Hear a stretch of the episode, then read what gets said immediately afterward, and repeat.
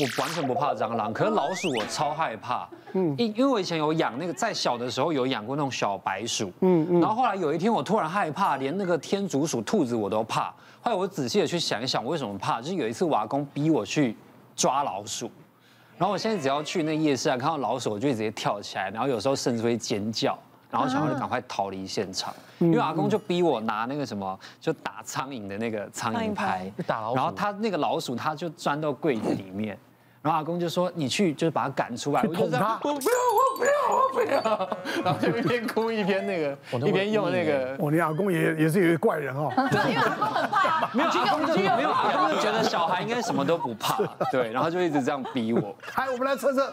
吴尊呢，到底有多怕草？草。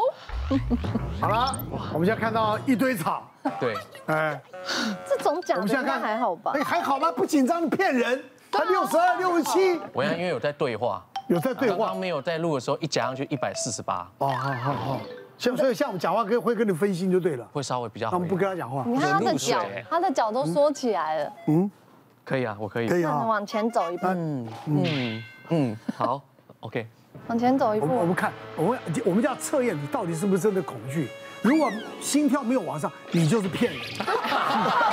通告费就捐出来，这样子来骗通告费。这种的很低耶。心跳立刻就增加了，还好。我好怕他打到我。不会不会不会不会，不会不会。可以。好哦，OK。可以。我怕他用拳头打我。我怕他打到我。大家离你超远了吧？嗯 嗯。你现在很 OK，才六十一。才六十一，克服他嘛。对不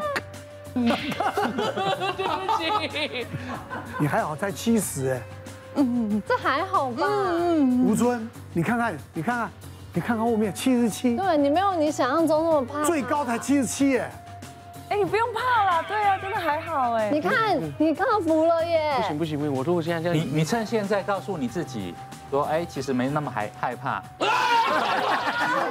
不起对不起对不起对不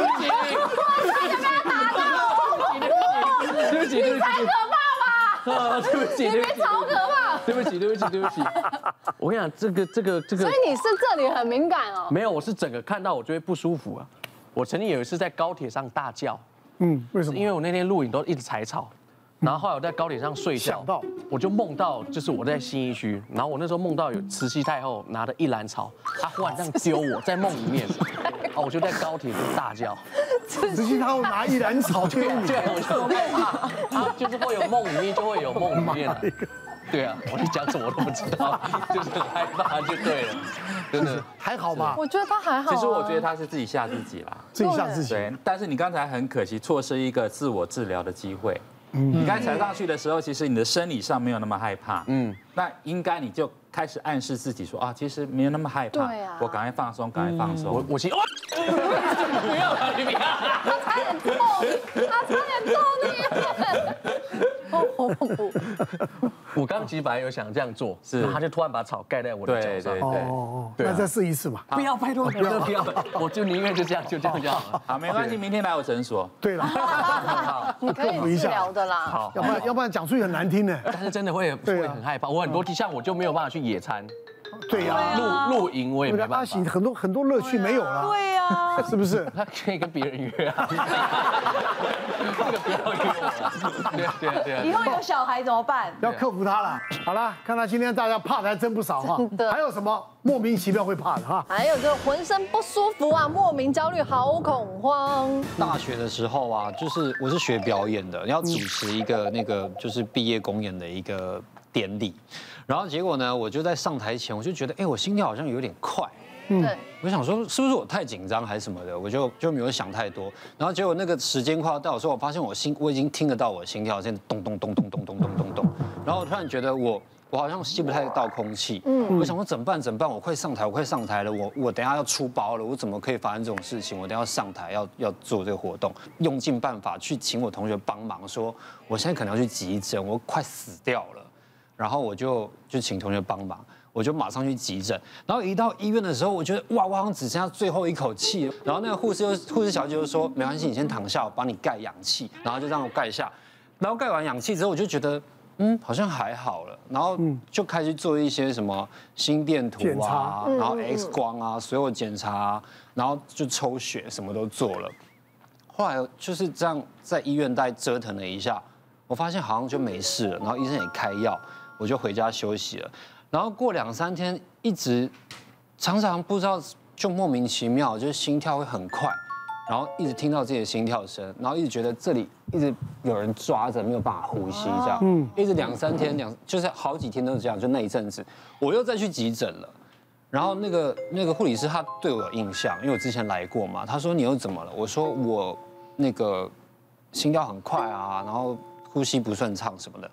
他就说，嗯，你要不要先冷静一下？就是就是你要不要去看一下身心科还是什么的？嗯，我当下就有点生气，我想说你是觉得我在闹吗？我就在医院待着，我突然觉得好像要没事了，结果就回去 Google 身心科，然后。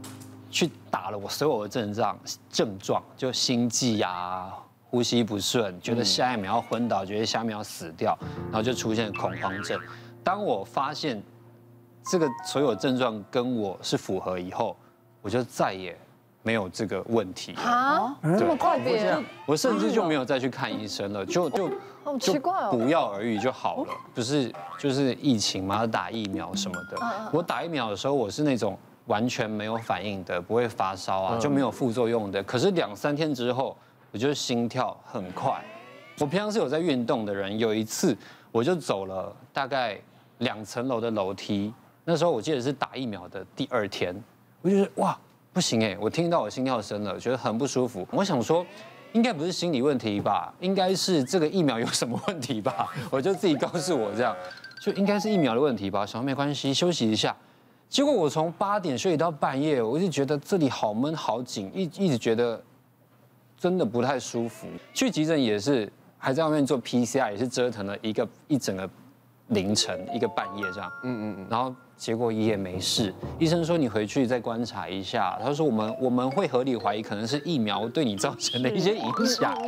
结果打了三剂，三剂一模一样，三去急诊。都是抓不到问题，嗯，我甚至还佩戴了二十四小时的那个那个心那个心率对心电图，就是他一直在追踪我的心率，医生也说没事，然后我就跟医生讲了我所有的事情，讲得很细节，医生就说，嗯，那你可能是有一点那个。对疫苗的恐慌，他说这阵子来找他的也有很多，就觉得明明没有事情，但是你觉得好像打疫苗会怎么样，就自己脑补了很多画面。那我同时也跟医生说我之前大学的时候发生的事情，他就说我的意志力算是很强的，就是有些人他可能还是要靠药物啊，靠靠很多呃治疗的方法，然后。让自己好起来。嗯，我是那种知道自己发生什么事情，我就可以慢慢好起来的人。嗯，然后即便到现在，我就是医生说你可以不用吃药，但如果有不舒服的话，还是要吃药或是回来看医生这样。自己心态调整也很重要。对对对对对，对不对？我想我这里快速补充一下恐慌症，因为其实我们。常常可以感受到压力，可是都会忽略掉压力跟生理反应的连结，而且不愿意去承认它。可以知道你对这疫苗其实是很恐惧的，所以有时候恐慌症发生是真的，跟我们对症状发生的时候。跟压力的连接，还有对疾病的诠释很有关系。你如果可以正向的诠释，其实是可以大幅减少症状的发作。嗯，其实一般的恐慌症跟刚刚讲的其他的这些害怕相比，其实这些病人比较困扰，因为有些恐慌会到他呼吸困难，甚至会到晕倒，所以很多时候他们会常常在经历这种恐慌的时候就要去急诊室。但我这边提一个，其实我我们我真的在临床上观察比较特殊的这个病人来找我，其实一开始我也是觉得你你确定要来找我吗？他的真正原因就是因为呃。医生跟他说：“你这个应该是恐慌发作。”他整件事情大概在三四年、三四年前的时候开始发生。他一开始的时候是呃突然不预警的，就在开会的中间，甚至在跟别人聊天，本来是笑笑的，下一秒钟就昏倒了，感觉比较对，就突然就昏倒了。据他自己的描述，是他其实在每一次昏倒前，大概就只剩五五秒钟到十秒钟的感觉是，我的感觉来了。问题就是这个频率开始缩短。他从本来一年一次还尚可接受，变成一年两次还尚可接受，就变成一个月一次。哇！接下来就变成可能每一个礼拜发生一次。哇！嗯。那因为他其实这个状况已经在呃呃身心科啦、神经内科啦，本来该去的科别其实都看过，确实也看起来没有问题，所以没有办法就来找我。那我们做其实那时候做的是一种比较功能型的检查，就是比如说你的功能有没有问题，你的营养有没有问题，全部指数都正常，只有一个指数。远低于一般人，叫做维生素 C。维生素 C 其实一般人只知道要补充跟必须补充，而且是我们身体没办法合成哦，所以我们一定要靠吃进来的。那在很多的医疗文献去讨论维生素 C 的时候，它会给它一个定义浓度，也就是说我们会去看它的浓度高或低。我们一般认为足够是十浓度十以上。好，这个人抽血报告是多少呢？零点零一，这么少，基本上就等于是完全没有。好，就是我们维生素 C 可能从呃水呃水果啦，或者是蔬菜里头吃到之后，它会进到我们的身体很多器官做运用，它可能会进到我们的肺、我们的肝、我们的肠、我们的肌肉、我们的心脏。但是重点是，其实你可以看到上面有一个数字，这数字就是指它分配的一个浓度。它分配浓度最高的在两个地方，一个地方叫肾上腺，一个地方叫做脑。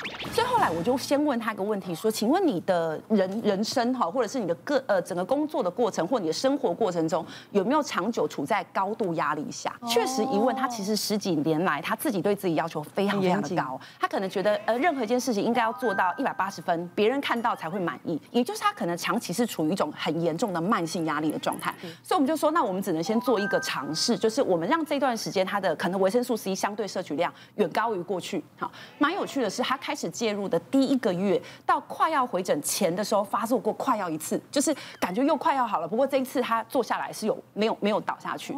到了后来就开始完全没有发生过。所以还是要给大家参考一下，说如果你今天长久处在一种慢性压力，我们身体会自发性的去耗损一些维生素、矿物质，比如说维生素 C、矿物质镁，其实都会。那这种长期的耗损，你可能身体就呈现一种你没有办法对抗紧急压力。对。那我就想要用更多的精神状态去应付这个状态，有可能延伸的恶性循环的结果就会变成恐慌哈，或者是变成有些人对一些东西过度反应的一个状态，这是一个比较特殊的案例啊，分享给大家。这个人类呢，会有这个恐惧呢这个不舒服、不舒服的反应呢，通常呢都在提醒我们啊，远离危险。但身体呢已经负荷不了的时候呢，如果症状也已经发生了，一定要寻求这个医师的协助。好，谢谢大家。谢谢。别忘了订阅我们 YouTube 频道，并按下小铃铛，收看我们最新的影片。想要看更多精彩内容，快点选旁边的影片哦。